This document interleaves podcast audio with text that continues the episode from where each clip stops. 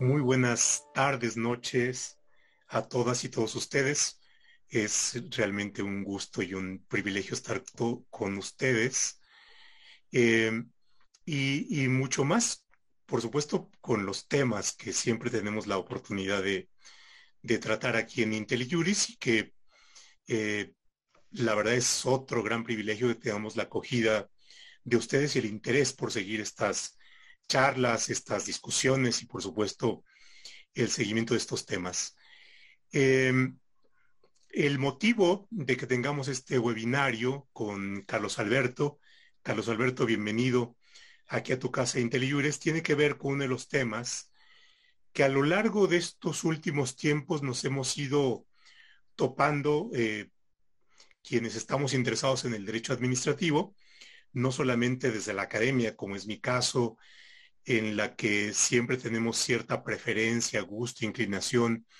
por ver ciertos aspectos más conceptuales, teóricos, sino también en la vida práctica, para plantear algún tema eh, que puede resultar más tangible o, pragmático. Es eh, cuando se resuelven los casos o los asuntos, tanto en los órganos administrativos como en los órganos jurisdiccionales, por ejemplo, de la responsabilidad administrativa o de la responsabilidad patrimonial del Estado, caemos invariablemente en la cuestión de, bueno, ¿qué tanta prueba es suficiente para determinar una responsabilidad de un servidor público o de alguno de los distintos, eh, de las distintas personas que pueden ser sujetas a un procedimiento de responsabilidades administrativas? O bien cuando tenemos eh, una prueba relevante para poder eh, condenar a la administración a una responsabilidad patrimonial por daños que se han causado. Y bueno, por supuesto, en esto nos metemos a una cuestión que pareciera ser eh, muy sofisticada y que tiene que ver con los linderos entre la prueba administrativa y la prueba penal cuando en la Ley General de Responsabilidades Administrativas nos topamos con el estándar de prueba más allá de la duda razonable, es inevitable que pensemos en eh, ese estándar en materia penal. El, concepto de la prueba más allá de la duda razonable viene de eh, esta de la materia penal, pero además de la tradición anglosajona. Y bueno, esto eh, significa ya en sí mismo un problema y un problema que tiene efectos prácticos en la determinación de las responsabilidades administrativas porque eh, lo que hacemos es trasladar en paquete lo penal a lo administrativo. Y se da algo que en otro tipo de literatura, de las ciencias cognitivas, llamamos los sesgos. Y el riesgo de estos sesgos es que terminemos en un procedimiento administrativo, eh, decidiendo como si estuviésemos en un proceso penal. Y bueno, por supuesto, esto en sí mismo ya es un gran problema. Pero, eh, por ejemplo, plantearíamos ese tema. Cuando vemos cuestiones tales como la responsabilidad patrimonial del Estado, nos vemos en un problema similar, pero eh,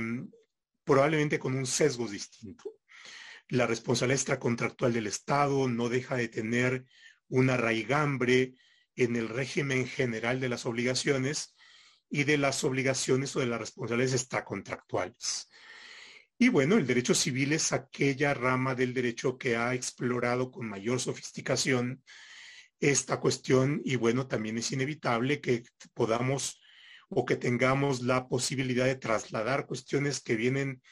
de la prueba administrativa al procedimiento de responsabilidad patrimonial del Estado. Y bueno, entonces eh, esto lo menciono simplemente para tener dos referentes muy contrastantes que eh, significan sesgos, pero que también nos han impedido eh, reflexionar y pensar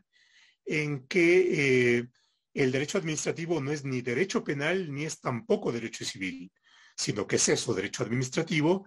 que tiene su propia función en el ordenamiento jurídico,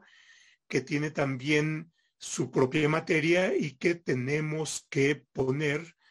eh, a la materia sobre sus pies. Y esto significa no necesariamente renegar de lo penal o renegar de lo, de lo eh, civil, sino que pasemos por un ejercicio de procesamiento, de crítica, para pensar en cuáles son eh, las cuestiones propias del derecho administrativo y que a partir de esto vayamos también estableciendo o construyendo el propio edificio conceptual y entre otras cuestiones también el propio edificio conceptual de la prueba. ¿Y, por qué menciono esto? Porque, y simplemente antes de iniciar la charla, y sirva esto como una cuestión introductoria, plantear una serie de cuestiones muy breves. Vean, em, cuando desde lo administrativo em, nos planteamos de qué manera se eh, concretiza lo normativo, de qué manera se decide, eh, de qué manera se establecen actuaciones por parte de las administraciones en eh, cuestiones particulares y concretas, usualmente pensamos en el acto administrativo. Bueno, el acto administrativo, a pesar de que es un concepto que nos sirve de paraguas para contener una buena cantidad de actuaciones de la administración, eh, tiene dentro de esto una diversidad de situaciones. Es decir, puede haber un acto administrativo que, que genere un acto de molestia a un particular, puede haber un acto administrativo que genere un acto de privación o un efecto de privación hacia un particular, pero también hay actos que eh, crean derechos que eh, determinan situaciones jurídicas favorables para una persona. Y por lo tanto tenemos ya una diversidad de sentidos del acto administrativo, eh, pero si apreciamos con mayor detenimiento la forma en cómo la, administración actúa, pues podemos tener actos administrativos en los cuales el ejercicio de decisión de la autoridad administrativa sean actos de adecuación del supuesto de hecho a la norma y llevamos a cabo un ejercicio de subsunción. Esto es que tengamos que apreciar lo que sucede en la realidad y eh, ver si esto eh, encuadra, cabe en un supuesto normativo y entonces llevamos actos de subsunción. No sé, pensemos, eh, por ejemplo, en un acto en el cual la administración tenga que apreciar ciertos hechos y a partir de la apreciación de ciertos hechos tenga que actuar. No sé, imaginemos eh, lo siguiente, el Servicio Meteorológico eh, Nacional aprecia que se acerca una tormenta tropical y que hay una alta probabilidad de que esa tormenta tropical se convierta en un ciclón. Bueno, entonces em, los que están en el eh, servicio meteorológico tendrán que estar apreciando hechos. Y hechos que pueden cambiar minuto a minuto, pero significa un ejercicio humano de apreciación y de valoración con ciertas cuestiones técnicas que pueden desencadenar o que tienen que desencadenar eh, determinadas actuaciones. ¿Cuáles? Bueno, las leyes de protección civil pueden establecer que si se observa determinado tipo de fenómeno de evolución meteorológica, tienen que emitir una alerta. Y la alerta, por supuesto, sirve para que las personas tomen decisiones, se refugien, tomen medidas de seguridad, se aprovisionen, vayan a un lugar seguro, etc. Eso significa una actuación administrativa. Y eh, lo que tenemos ahí es que al apreciar ciertos hechos y ser valorados por la técnica, tiene que adecuarse su puesto y por tanto tiene que emitirse determinado tipo de actuación. Bueno, ahí podemos tener un ejercicio eh, de subsunción, subsunción el hecho a el supuesto normativo. Y eso, pero eso significa, ese ejercicio significa valorar una forma de apreciación y de valoración de los hechos. Bueno, ahí tenemos eh, ese tipo de operaciones. Bien, pero también podemos tener actuaciones de la administración en donde hay una discrecionalidad. Y cuando hay actuaciones discrecionales, es posible que el acto decisorio no sea del todo parecido a la subsunción, sino tenga, que haber otro tipo de actuaciones que ya no significan este, esta, eh, esta forma, si ustedes quieren, más mecánica de decidir. habrá que valorar, habrá que eh, tener apreciaciones, habrá que tener apreciaciones basadas en cierta subjetividad y en cierto tipo de conocimientos previos. Em, en fin, eh, o que es posible que no haya normativa, que tengamos lagunas jurídicas. Pensemos, por ejemplo, en lo que estamos viviendo ahora, que tiene que ver con la pandemia. Bueno, hay ciertas normas generales que eh, establecen que cuando haya una epidemia debe haber determinado tipo de actuación. Pero eh, usualmente esa normatividad es demasiado general y demasiado em,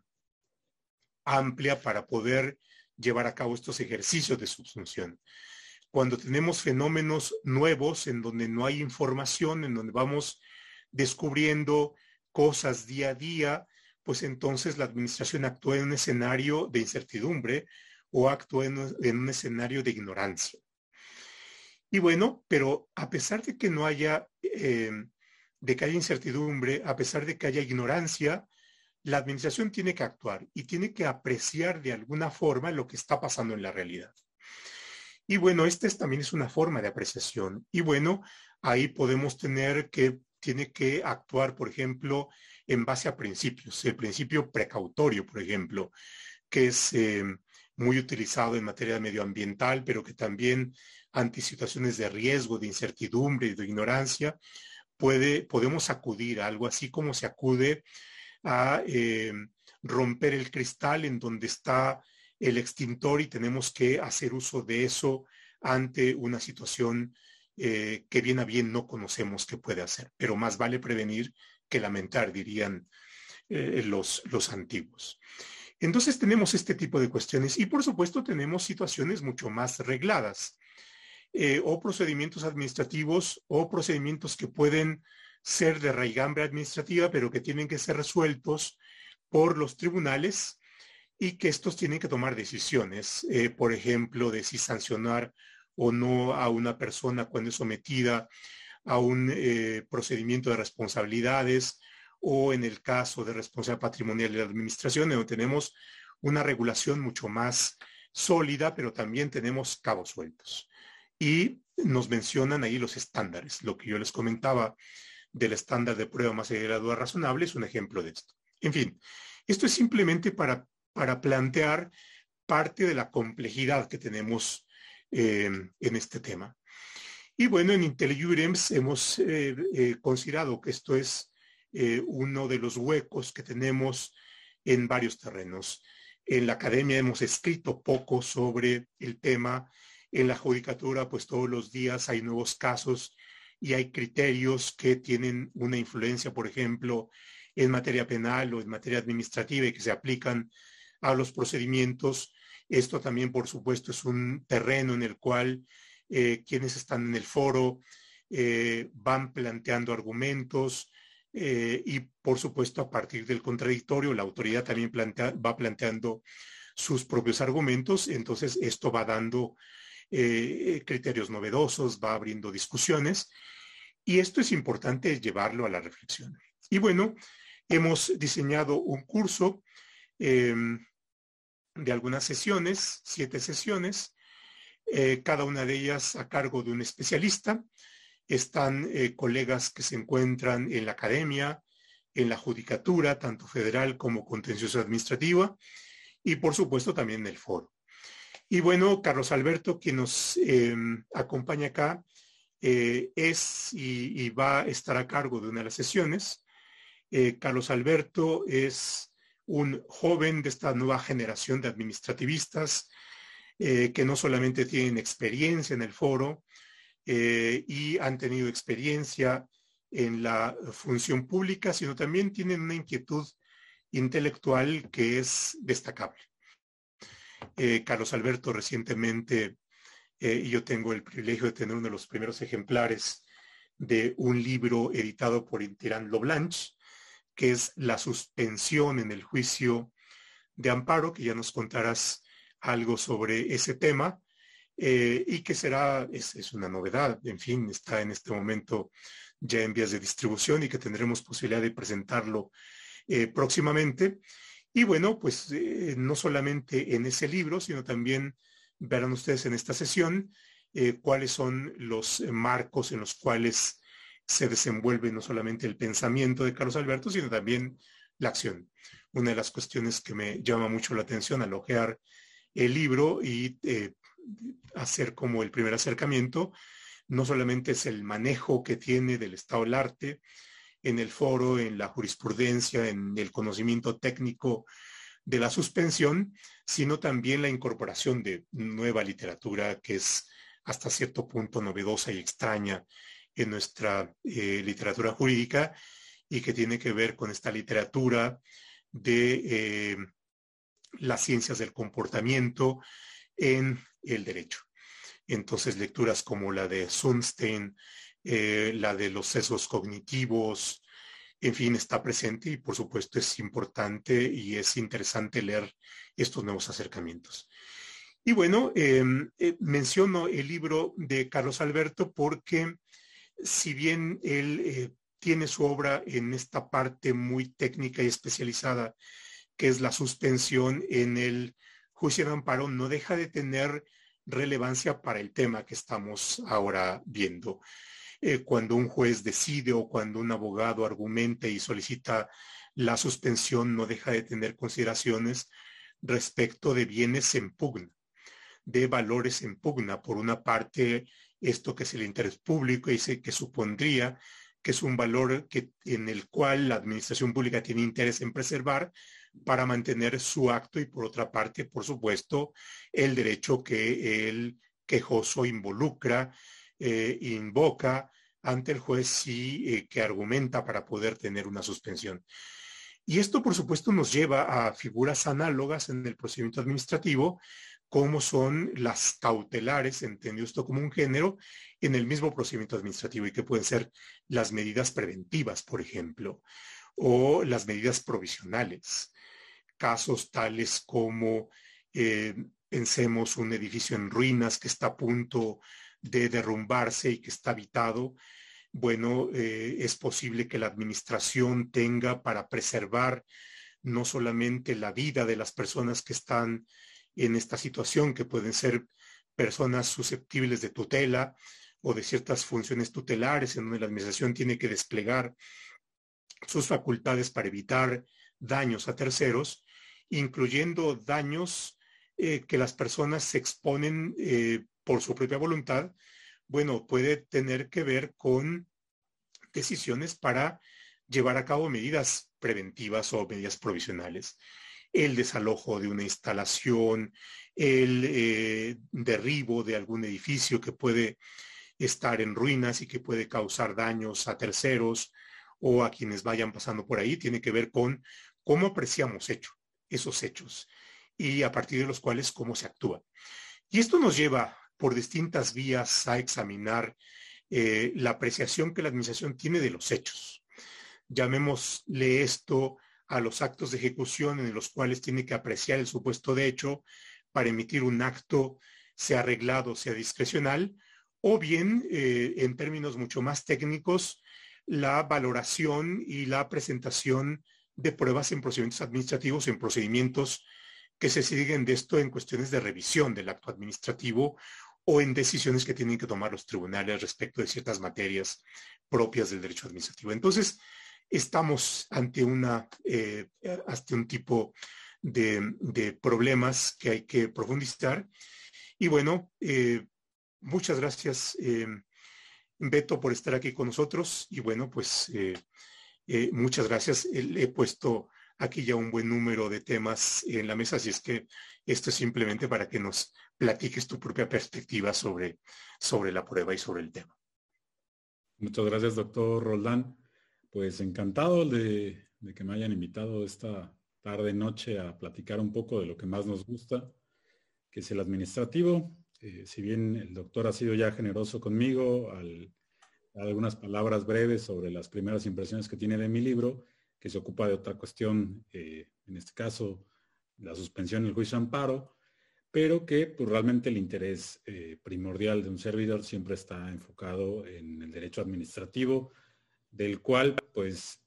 es la materia favorita para algunos pocos, entre los que nos encontramos el doctor y yo, Decía por ahí también otro buen amigo Darío que somos los raros a los que nos gusta el derecho administrativo, pero creo que cada día nos vamos sumando un poco más y cada vez más a esta comunidad de administrativistas, eh, incluso ya dejando un poco la humildad y queriéndome sumar yo también ese grupo. Pero bueno, eh, entrando a este, a este tema, lo que nos convoca el día de hoy, eh, una de las partes introductorias que dice el doctor Roldán me parece de la más capital importancia para nosotros que estamos en la esfera o que nos dedicamos en la práctica, la judicatura, como autoridades o como postulantes o incluso como propios particulares de cara a la administración del otro lado de la ventanilla en términos muy generales, que es precisamente los hechos en el derecho administrativo. Se había dicho antes y comúnmente también que el, la propia ciencia del derecho por, por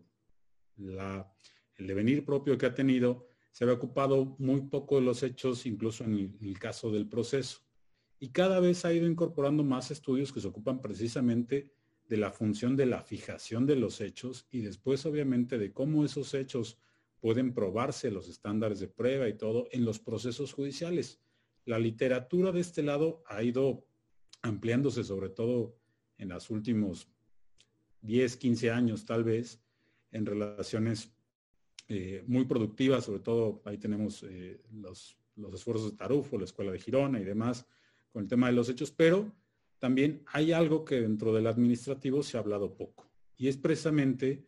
de los hechos dentro del derecho administrativo. hay mucha literatura, hay muchos fallos, hay muchos comentarios y hay muchos argumentos que se plantean en el foro que nos ocupamos sobre pues, las cuestiones competenciales de la administración, las cuestiones de interpretación de las normas administrativas, de cómo se condiciona el procedimiento, etapas del procedimiento, las semejanzas que tiene el procedimiento, la función misma del procedimiento como garantía de algunos otros derechos, hablo particular de la, la audiencia, legalidad, etcétera, pero seguimos teniendo un hueco, que precisamente hace rato lo refería el doctor Roldán, un hueco que está centrado precisamente en esto. No tenemos una construcción tan sólida como ya existe en otras materias sobre cómo podemos construir los estándares de prueba para cada caso relacionados con la fijación que va a tener la administración en el planteamiento de los hechos y sobre todo que esos hechos van a ser la pauta que le va a dar para que la administración tome una decisión. Hay un comentario que realiza Rodríguez de Santiago diciendo relativamente al procedimiento, que el procedimiento es el cauce que le permite la serie de actuaciones que permite que la administración se allegue a información para tomar buenas decisiones. Y este es un punto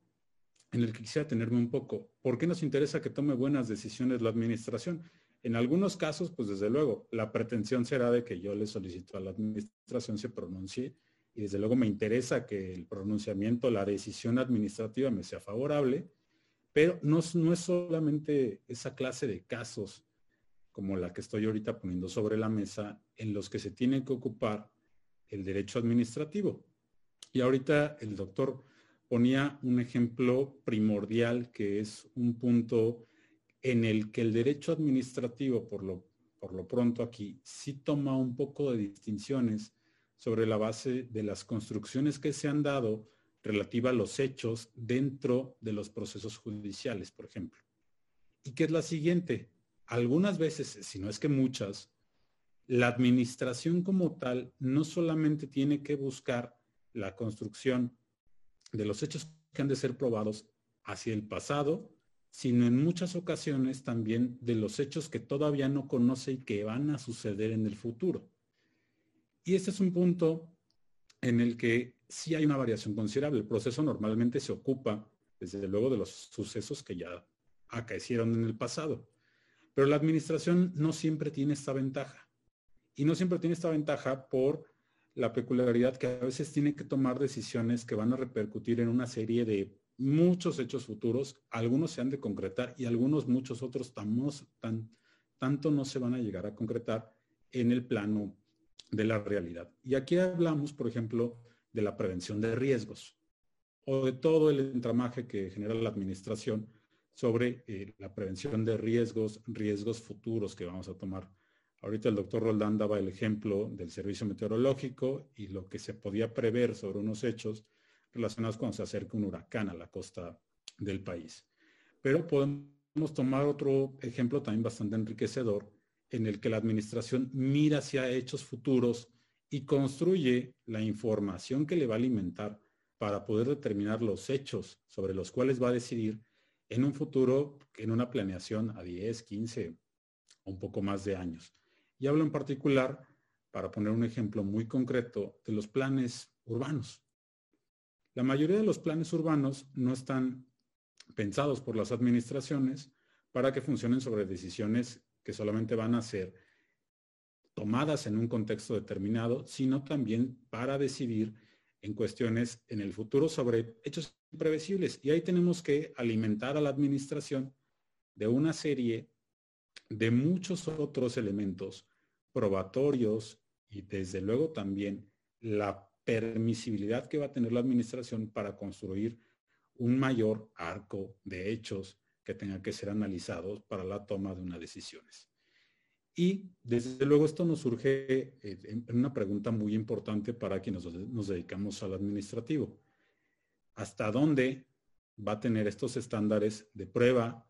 de qué cautela tiene que tener para tomar las decisiones sobre la prueba que va a tener? Y obviamente, ¿cómo va a fijar estos hechos? Sobre todo en contextos de incertidumbre, como es el caso que ahorita planteamos, el del ciclón, un ciclón sabemos que se puede degradar, perder fuerza y capacidad destructiva, o contextos de situaciones que no prevemos a, cabalidad, hablamos de un terremoto o algún otro desastre natural,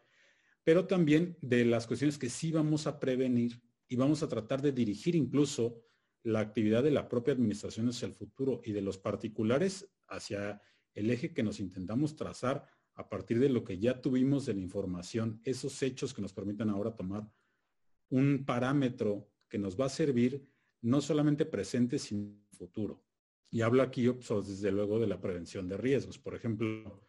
la vigilancia farmacológica, la aprobación de medicamentos. Los tomamos sobre la base de la información disponible en ese momento. Pero muchas de estas, tal vez en un futuro, y es un ejemplo muy concreto que, que sí ha llegado a suceder para las administraciones, tal vez un medicamento que hoy tenga una funcionalidad enorme para, vamos a prevenir alguna enfermedad, eh, curar tal vez parcialmente alguna otra enfermedad, pues puede suceder que los efectos adversos ahora pues nos parezcan razonables en un contexto determinado que es el que estamos viviendo hoy. Pero el día de mañana puede ser que los estudios a largo plazo de ese mismo fármaco y la evidencia que vayan generando en los procesos que también se tienen que dar de vigilancia de los mismos, resulte que estos efectos adversos en realidad son mucho más gravosos o pudieron tener algo que no habíamos previsto dentro de ese riesgo. Aquí la administración juega como este puente en el que tiene que prevenir que esos riesgos se den en la mayor, perdón, en la menor medida de las posibilidades. Pero sin lugar a dudas, pues también se puede prestar a que la administración hierre y es eh, un costo altísimo. Por ejemplo, estos errores de la administración, hablando del caso de la vigilancia farmacológica, donde le deja pues, un amplio espectro a que eh, sucedan pues, casos un poco trágicos, por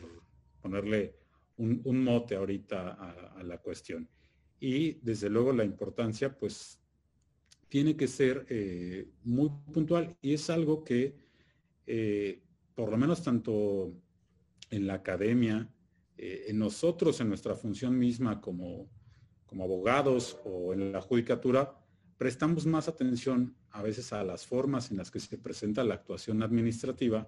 que a los contenidos. Y uno de esos contenidos precisamente son los hechos sobre los cuales va a decidir la administración. Y aquí entramos desde luego que ponemos unos ejemplos, algo un poco más eh, aquilatados, de, mayor envergadura, de decisiones más complejas, pero también la administración día a día toma un montón de decisiones cotidianas. ¿Qué es esto? O sea, tenemos una gran cantidad de decisiones de la administración que pues se van a regir con estándares más laxos en la información que tienen que recabar para tomar una decisión y desde luego los hechos que va a tener por probada la administración en un supuesto en particular. Hablemos, por ejemplo, la clásica eh, actuación administrativa de la imposición de una multa, tal vez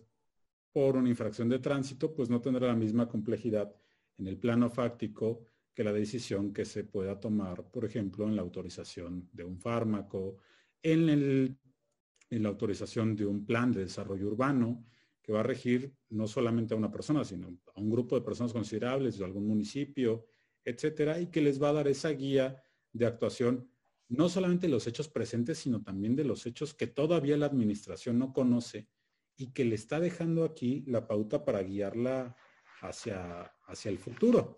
Y desde luego esto nos hace también eh, tener esta distinción entre varias clases de estándares que hemos ido construyendo, algunos sobre la marcha en la práctica,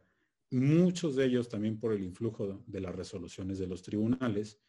algunos porque la ley los va incluyendo, como el caso que planteaba ahorita el doctor con el de la Ley General de Responsabilidades, y el de más allá de toda duda razonable, que nos obliga a tomar decisiones en el plano administrativo con insumos propios del derecho penal. Y a veces esta transmutar, digamos, los, los principios del derecho penal al administrativo se vuelve un poco en automático decir que vamos a aplicar los mismos y entonces volvemos el procedimiento administrativo de responsabilidad realmente un estándar probatorio de propio del proceso penal.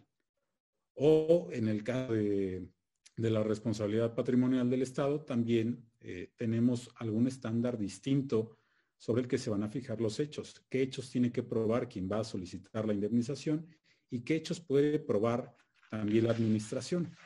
Y algo que aquí Importa mucho eh, destacar para estos efectos de cómo se van a fijar los hechos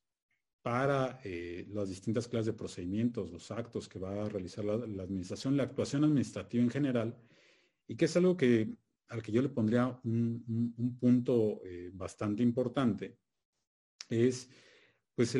la necesidad que la administración indague y tenga el seguimiento de este principio de investigación de oficio para la toma de sus decisiones. Es la administración quien dirige aquí la fijación de los hechos y la forma en la que esos hechos tendrán que ser probados. Distinto, desde luego, van a ser las cargas probatorias o las cargas materiales sobre quién va a pesar que los hechos no sean probados. Pero de entrada aquí la administración normalmente es la obligada, el sujeto obligado a llegarse de toda la información para poder obtener una decisión favorable. Y esto va de, de las dos, de mano de, ambas partes, digamos. Tanto la administración está interesada y debe estar interesada porque se rige o debe estar regida bajo la búsqueda del interés general en que la decisión que tome, pues desde luego logre concretar a través de, esa actuación, pues obviamente el interés general para eh, la población en lo general y también, desde luego, esta investigación de oficio, este principio de investigación de oficio al que se tiene que guiar la autoridad, pues también lleva de la mano de que no, no puede tener por cierto todo lo que el particular le presenta la, la autoridad y desde luego tiene que incluso allegarse de información más necesaria para contrastar algunas veces eh, lo que el particular viene a solicitarle a la administración y son estos actos de los que se refería hace un momento el doctor Roldán, que crean derechos. Desde luego, esta labor de la administración en la actuación que tiene, se pues, importa y importa mucho que esa, esa decisión se tome con el conocimiento suficiente. Pero también otro de los problemas que surge dentro de este ámbito de la fijación de los hechos para la administración es saber hasta dónde tenemos que indagar. La eficiencia y la eficacia que nos exige eh, el Estado de Derecho propio para la administración pues no permite que tengamos una búsqueda interminable de información para la toma de las decisiones de la administración. Y este es un estándar que tenemos que ir construyendo paulatinamente. Es decir, no vamos a tener un mismo estándar probatorio para todos los hechos dentro de las decisiones de la administración y de la actuación de la administración en términos generales. ¿Por qué? Es esta distinción de los estándares, pues que porque para algunos, como el caso de la Ley General de Responsabilidades, ya nos marca un estándar probatorio de la ley, pero para algunos otros no. Hablamos ahorita, el doctor Rolanda daba una introducción a las facultades discrecionales, donde precisamente la autoridad tiene que hacer un balanceo de un montón de muchas otras cuestiones que no tienen una relación tan directa con la subsunción que se va a hacer del hecho en la norma. Y desde luego aquí el influjo de información es importante. La administración bajo este principio de investigación oficial fija tanto los hechos que han de ser probados, la forma de, ser probados, pero también el flujo de información. Y ese es otro de los problemas que nos empieza a aparecer muy puntual para eh, la investigación de los hechos en el derecho administrativo. El flujo de información que vamos a tener. ¿Qué informaciones de calidad también se presenta aquí en este supuesto? Y desde luego en muchos otros. ¿A qué información nos vamos a referir? ¿Dónde la buscamos? Y aquí es donde permito hacer un pequeño paréntesis con lo que decías eh, un momento el doctor Roldán, con eh, lo que yo trabajaba un poco con la suspensión y que ahora lo traigo un poco y, desde luego con algunos matices que falta concretar a este campo del derecho administrativo que son todas las enormes eh, aportes que ha tenido ya la ciencia del comportamiento, decía eh, el doctor Roldán de, de que aparte de dedicarse también a este tema de las ciencias del comportamiento, pues es un autor eh, dentro del derecho estadounidense que normalmente se dice que es el más citado dentro del contexto norteamericano. La verdad es que nunca he verificado esa información, pero por lo pronto lo que sí es que tiene una serie de materiales que van desde el derecho constitucional, derecho administrativo, hasta las ciencias del comportamiento. Y aquí es algo que nos interesa mucho, porque la administración, quien toma las decisiones administrativas, seguimos siendo pues, las personas, los seres humanos. Y estas ciencias del comportamiento nos permiten advertir que nuestras decisiones como persona están influidas por un montón de heurísticos y un montón de sesgos en la forma en la que nos aproximamos de inicio al problema y en la forma, desde luego, también en la que buscamos darle alguna solución. Decía Kahneman Tversky, desde luego, estos heurísticos son esta especie de atajos, también lo retoma Sunstein un poco, de cómo vamos a tratar de reducir la complejidad de un problema para poder llegar a tomar decisiones que nos simplifiquen la vida. Todos los seres humanos vamos a recurrir en algún momento a estos heurísticos, a estos sesgos de la información, pero también tenemos que mediar y medir el impacto que estos sesgos, estos heurísticos tienen para la toma de decisiones y, ahora en particular para la toma de decisiones de la administración pública. Porque esa, desde luego, la incidencia que tiene en el grueso de las personas la toma de una decisión, por ejemplo, una decisión compleja en materia medioambiental, la información que va a tener disponible la autoridad, pues desde luego nos va a repercutir a todos tanto en el disfrute del derecho al medio ambiente como en nuestra propia salud, si tenemos agentes contaminantes cerca. Y aquí es donde entra lo que decía hace un momento el profesor Roldán con el principio precautorio, evitar el daño, tratar de evitar que el daño eh, ocurra en estos casos. Pero, y aquí con esta clase de heurísticos, pues, ¿qué hablamos? O sea, obviamente tenemos ya algunos que describieron de inicio, quienes plantearon aquí la cuestión de Kahneman y Tversky, y algunos otros que se han ido sumando paulatinamente en una serie de investigaciones. En materia de, jurídica, en, términos generales, volteamos a ver poco, algunas otras veces, a las distintas áreas de conocimiento que nutren a la toma de decisiones y normalmente nos concentramos en los factores normativos o en los factores de interpretación de la norma para la toma de las decisiones y dejamos de lado que pues hay muchos otros factores desde los cuales puede aproximarse a el análisis de esta clase de decisiones y también de los errores que pueden ir ocasionando, incluso hasta errores de manera seriada. Podemos a través de estos heurísticos tener eh, que un error se vaya perpetuando en cada una de las decisiones por esta clase de uno de los heurísticos que se llama de anclaje. Y este heurístico de anclaje, ¿qué nos dice? O sea, básicamente y tratando de puntualizar de una manera muy concreta. Una vez que tomamos una decisión inicial, nos anclamos en ella y es muy difícil que cambiemos. Esto se traduce, por ejemplo, cuando una administración pública toma una decisión sobre X y y Z hechos que se presentan y da la solución A a ese caso en particular, pues esa solución le va a servir de un ancla a la propia administración para seguir tomando decisiones y cada vez tratar de analizar con menos complejidad los problemas que se van presentando. Y por ahí tenemos también que se nos puede aparecer y sobre todo nos ocurre muy comúnmente a nosotros los abogados, este heurístico de la disponibilidad. La capacidad que tengamos de recordar un caso similar o un caso que se acople parecidamente, análogamente a lo que vamos a estar trazando, es la que nos va a condicionar la respuesta que demos. Es decir, en función de la buena o mala memoria que tenga para recordar un sinnúmero de casos que he visto, pues puedo tomar una decisión.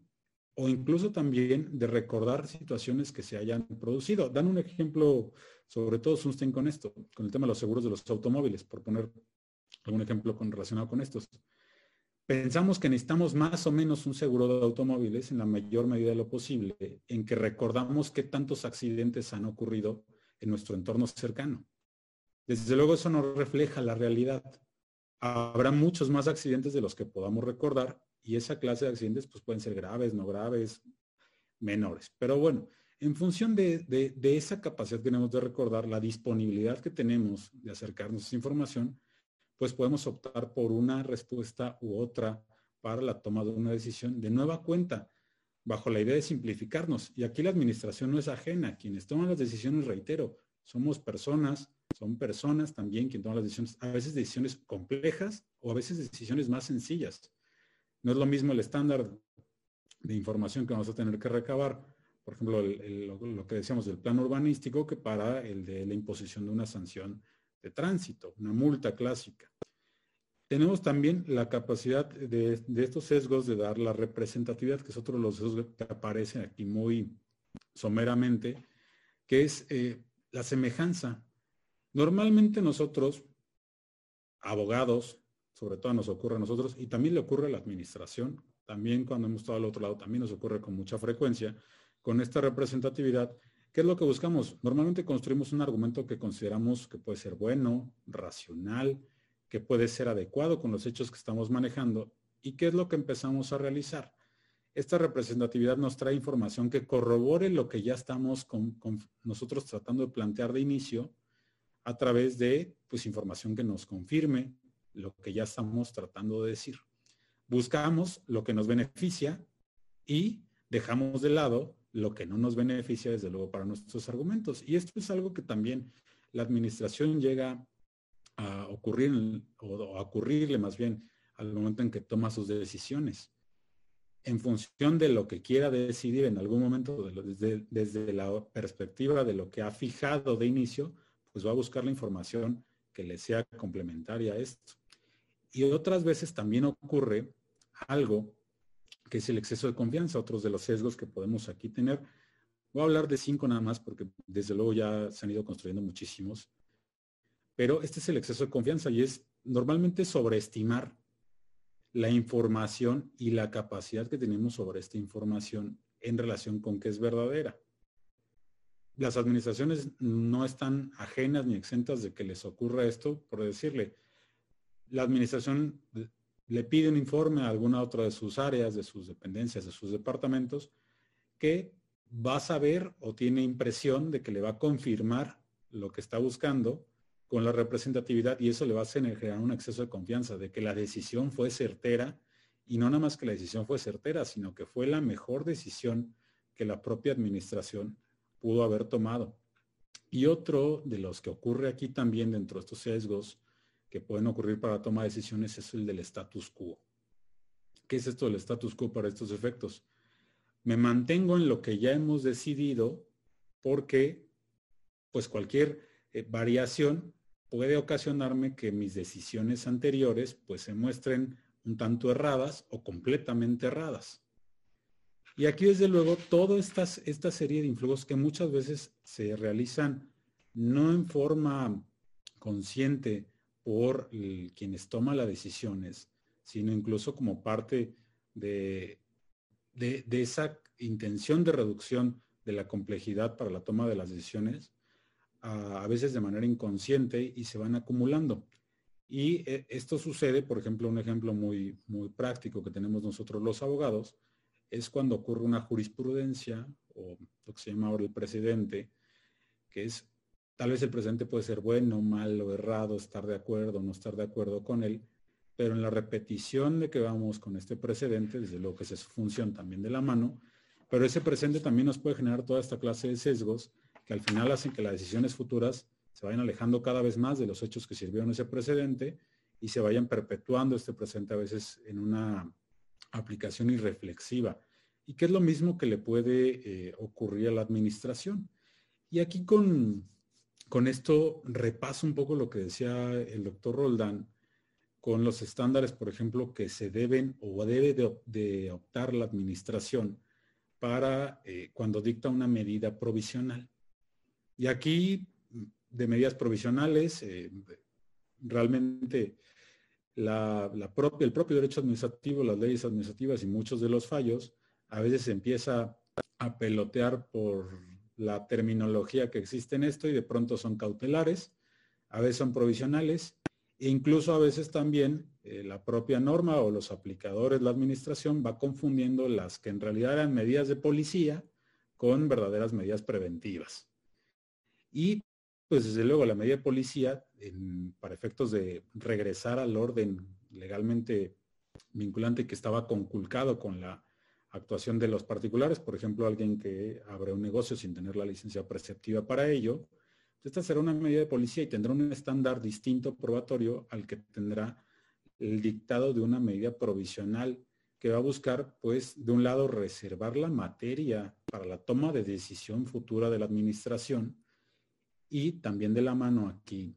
eh, con esto, eh, permitir también que la afectación que se pueda dar al interés general durante el tiempo que tarde en, tomar la decisión la administración, ya sea en un procedimiento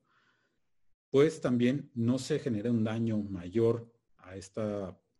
a, este interés general que desde luego es lo que busca tutelar la administración como punto primordial. Y en esta clase de medidas, pues desde luego el estándar, eh, aquí yo, yo opto y, tomo una postura un poco eh, distinta a, digamos, a lo clásico en relación con esta forma en la que se toman las decisiones sobre las medidas preventivas en sede administrativa,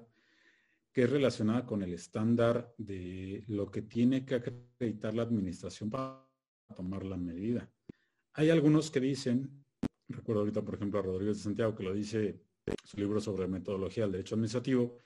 el estándar en, las medidas preventivas tiene que ser muy laxo y basta que la administración confirme un poco la necesidad de, de adoptar la medida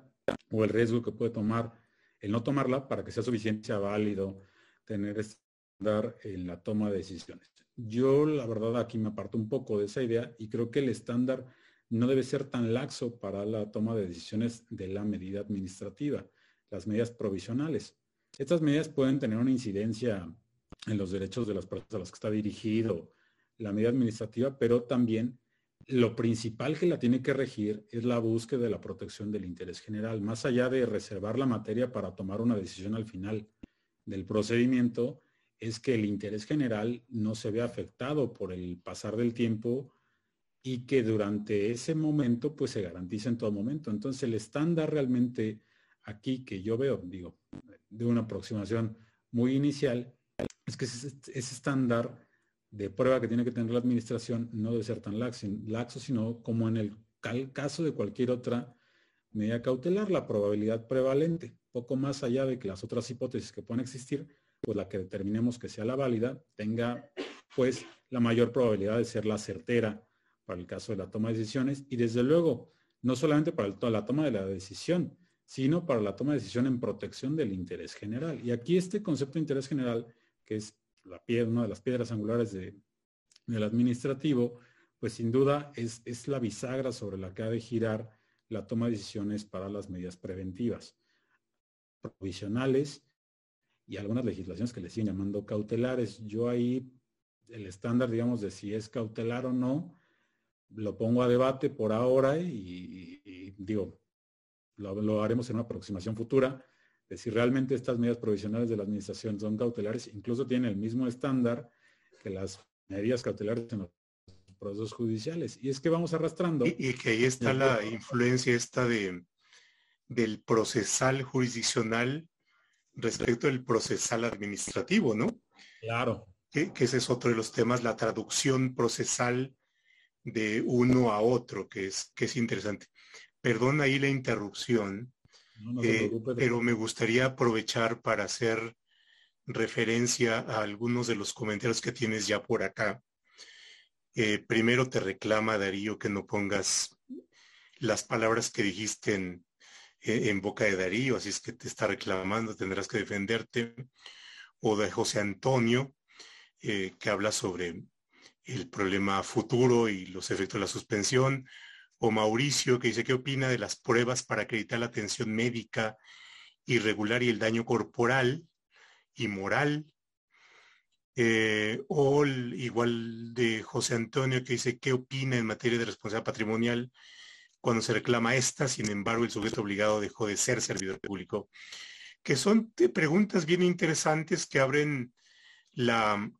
la, la expectativa de lo que podrán ustedes encontrar en el curso eh,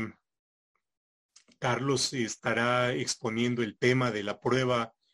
en la responsabilidad patrimonial del Estado, así es que tendremos toda una sesión para, para, ver ese tema, pero si les das una probadita, yo creo que estaría muy bien. Encantado, doctor. De hecho, eh, creo que no sé si la pregunta es de José Antonio de Mauricio, pero eh, tratamos de responder para ambos. Mira, la, opinión que yo tengo relacionada con el estándar de prueba dentro del procedimiento de responsabilidad patrimonial varía desde luego, y, a mi parecer varía desde luego del estándar del hecho concreto que se trate de probar, es decir, el daño, aquí primordialmente. No es lo mismo el daño que se ocasiona en materia de eh, actividad de médica que el daño que se puede ocasionar, por ejemplo, porque una calle de una vialidad municipal de pronto pasó por el previo de alguna persona. Y ahí los estándares pues van a ser un poco más variados. Eh, como decía el doctor Roldán, vamos a tener una sesión en el curso relacionada con la prueba en el procedimiento de responsabilidad patrimonial desde el punto de qué es lo que hay que probar, quién lo tiene que probar,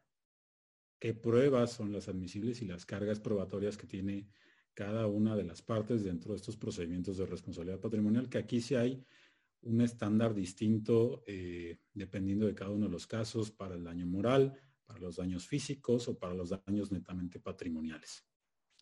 Pero eh, trayendo un poco al tema de la, responsabilidad médica y desde luego acotándolo un poquito aquí por razón de la charla, pues habrá muchos eh, estándares distintos probatorios y en algunos incluso que se releve el tema del estándar probatorio para las partes.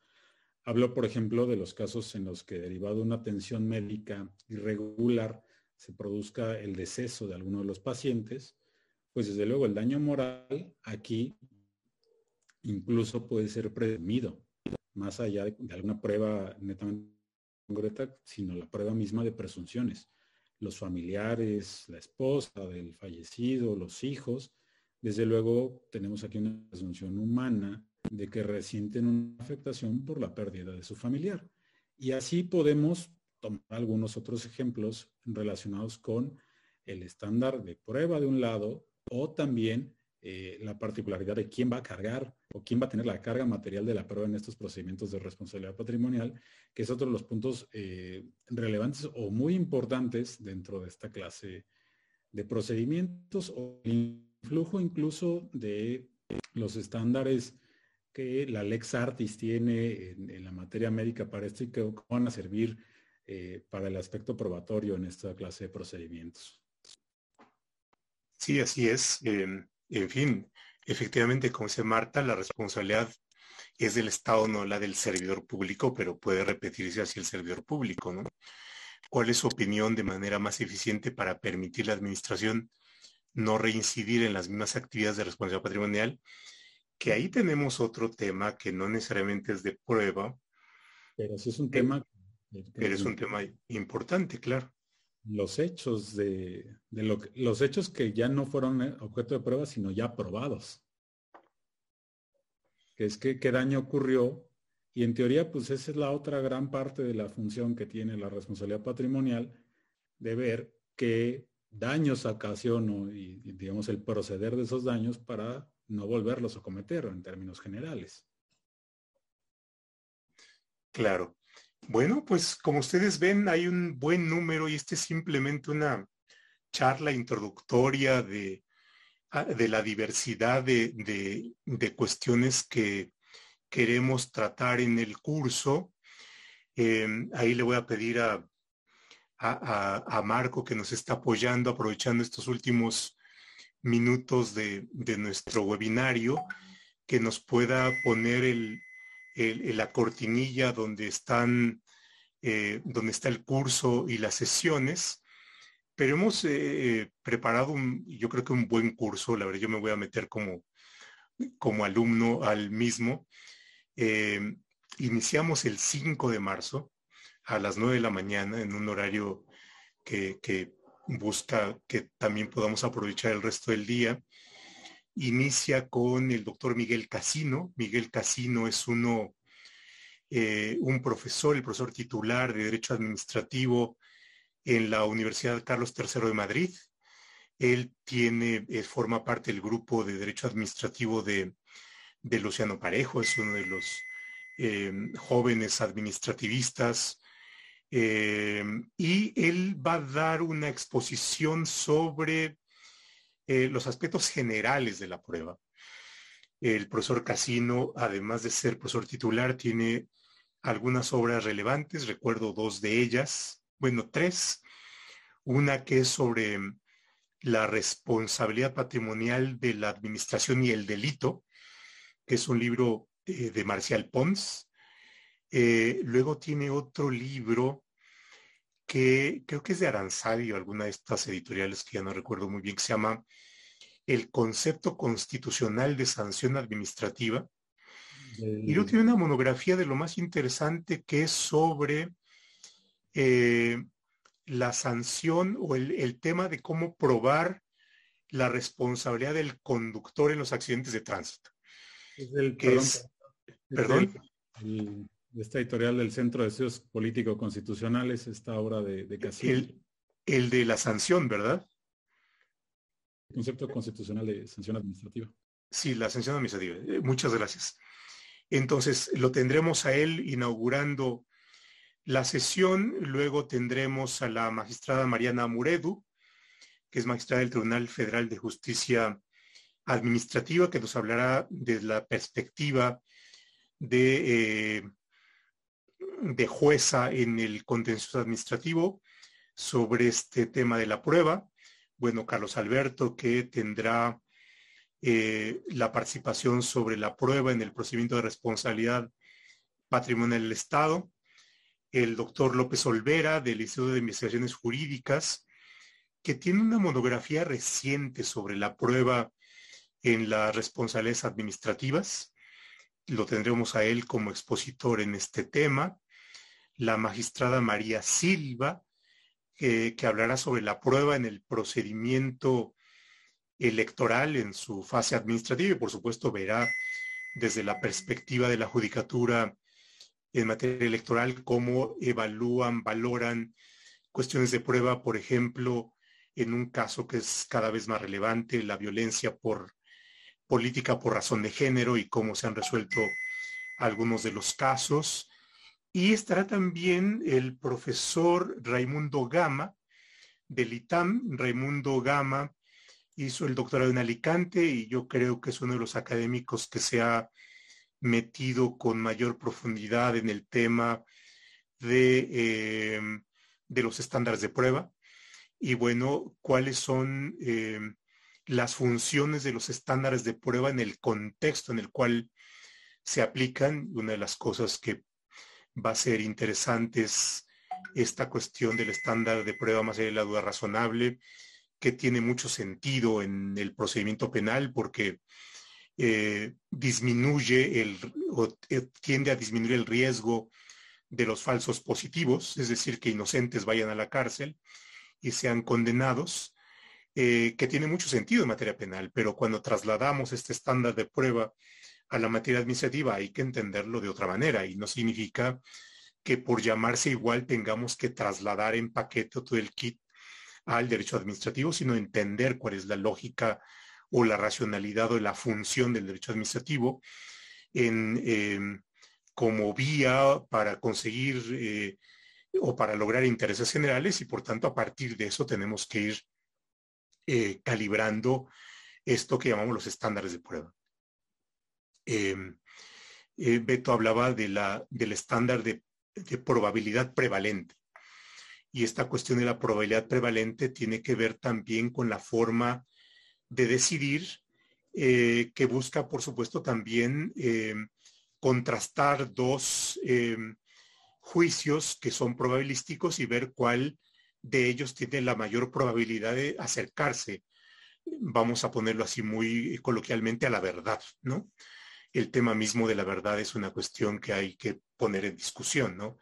Si es la verdad o la duda lo que eh, tendrá que dirimirse en una cuestión probatoria, ¿no? Consigues la verdad en un, en un procedimiento. En fin, y bueno, tampoco quiero dejar de mencionar eh, que también tendremos como uno de los expositores al maestro Jean-Claude Trond, eh, magistrado circuito, eh, que expondrá el tema de la prueba indiciaria. Ahora, ¿por qué la prueba indiciaria? El maestro Trond fue uno de los ponentes en un caso que llegó a la Corte sobre competencia económica. Es, fue una investigación que hizo la Comisión Federal de Competencia Económica en un caso de, de, pruebas, perdón, de prácticas monopólicas absolutas. Es decir, se coludieron distintas empresas farmacéuticas para eh, presentar propuestas en unas licitaciones del Seguro Social. Y bueno, pues después de la investigación se encontró que eh, había eh, prácticas monopolistas absolutas. Y lo interesante de esta sentencia es el estándar probatorio. Eh, y, la, clave está en la prueba indiciaria. Entonces el magistrado fue ponente en este asunto y bueno, es una de las decisiones que me parece que es muy importante eh, tomar en cuenta y ver cuál es el valor de la prueba indiciaria. Y en el razonamiento vamos a ver eh, parte de las discusiones que tenemos aquí y yo creo que lo que se planteó ahí es algo muy parecido a la probabilidad prevalente, ¿no? Es decir, que, es, que era más probable, dado el conjunto de elementos que se tenían, que hubiese habido una colusión o que no hubiese habido. Y bueno, no lo dice así la sentencia, pero tiene que ver también con esta calibración de los falsos positivos y los falsos negativos. En fin, dejo ahí las cosas porque ya lo veremos más detenidamente en el, en el desarrollo del curso. Así es que están ustedes muy cordialmente invitados. Eh, a este curso que nos, eh, nos, hemos esmerado en diseñarlo para que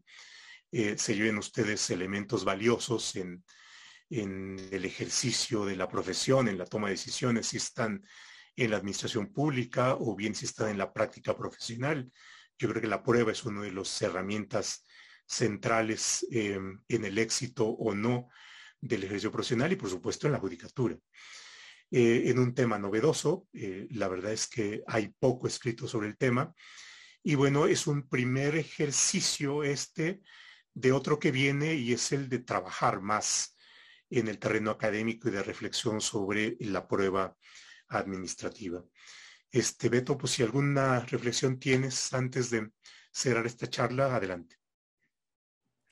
Pues reiterarles el agradecimiento por la invitación, doctor, a IntelliJuris también, eh, que nos han, invitado también a la charla del día de hoy y al módulo, la plática, curso que vamos a estar dando sobre eh, responsabilidad patrimonial de la administración y desde luego enfocado en la prueba. Invitarlos también a que eh, se unan a los módulos, de hecho no por su servidor, sino por todo el elenco de estrellas del derecho administrativo que ya fue mencionando el doctor Roldán con cada una de las sesiones que va a componer el curso, al igual que el doctor, yo también voy a sumar como alumno en, la mayoría de ellas, excepto desde luego en la mía, y pues eh, invitarlos también en esta reflexión acerca de eh, la forma en la que tomamos los hechos dentro del procedimiento administrativo y la prueba, desde luego, que nos interesa mucho para esta fijación de los hechos. Con eso cerraría, doctor, muy amable. Pues muchas gracias eh, por estar aquí con nosotros, por eh, plantear estos temas que la verdad son de primera importancia y por supuesto también por el aporte que podemos tener de, de estos eh, nuevos conceptos que son más extraños a nosotros como son las ciencias cognitivas y tiene que ver con cómo nos acercamos a, la realidad, cómo valoramos, cómo, eh, y, cómo a partir de las valoraciones que tienen los sesgos, que tienen los atajos, que tienen los, eh, todo el bagaje, no solamente eh, de cada uno, sino también las ideologías, ¿no? que es todo un tema, el de las ideologías, ahora una buena cantidad de eh, reformas y de actos del presidente se eh, ponen como, como bandera la seguridad nacional y el concepto de seguridad nacional es un concepto que hay que tomar muy en serio, muy, muy en serio, porque no solamente es un concepto que debiera tener una connotación técnica eh, precisa, y en la medida en que mm, nos acercamos de una manera mucho más rigurosa podemos ver su ámbito porque de lo contrario la banalizamos. Y cuando banalizamos los conceptos incorporamos algo que también puede ser peligroso, que es arbitrariedad, ¿no?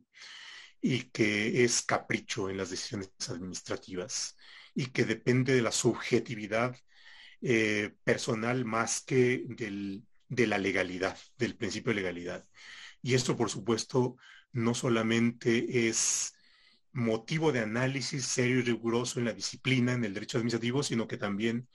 tiene implicaciones para la vida de una sociedad serios y que, hay que, y, que no hay que banalizar.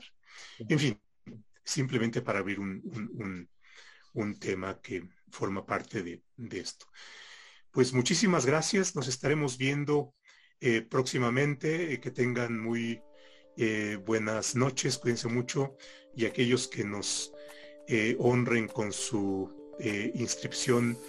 en el curso, pues nos estaremos viendo ya en, en las próximas sesiones y en los próximos días. Muchas gracias a todos, que tengan muy buena noche. Gracias Beto, hasta luego. A todos, gracias doctor, buena noche.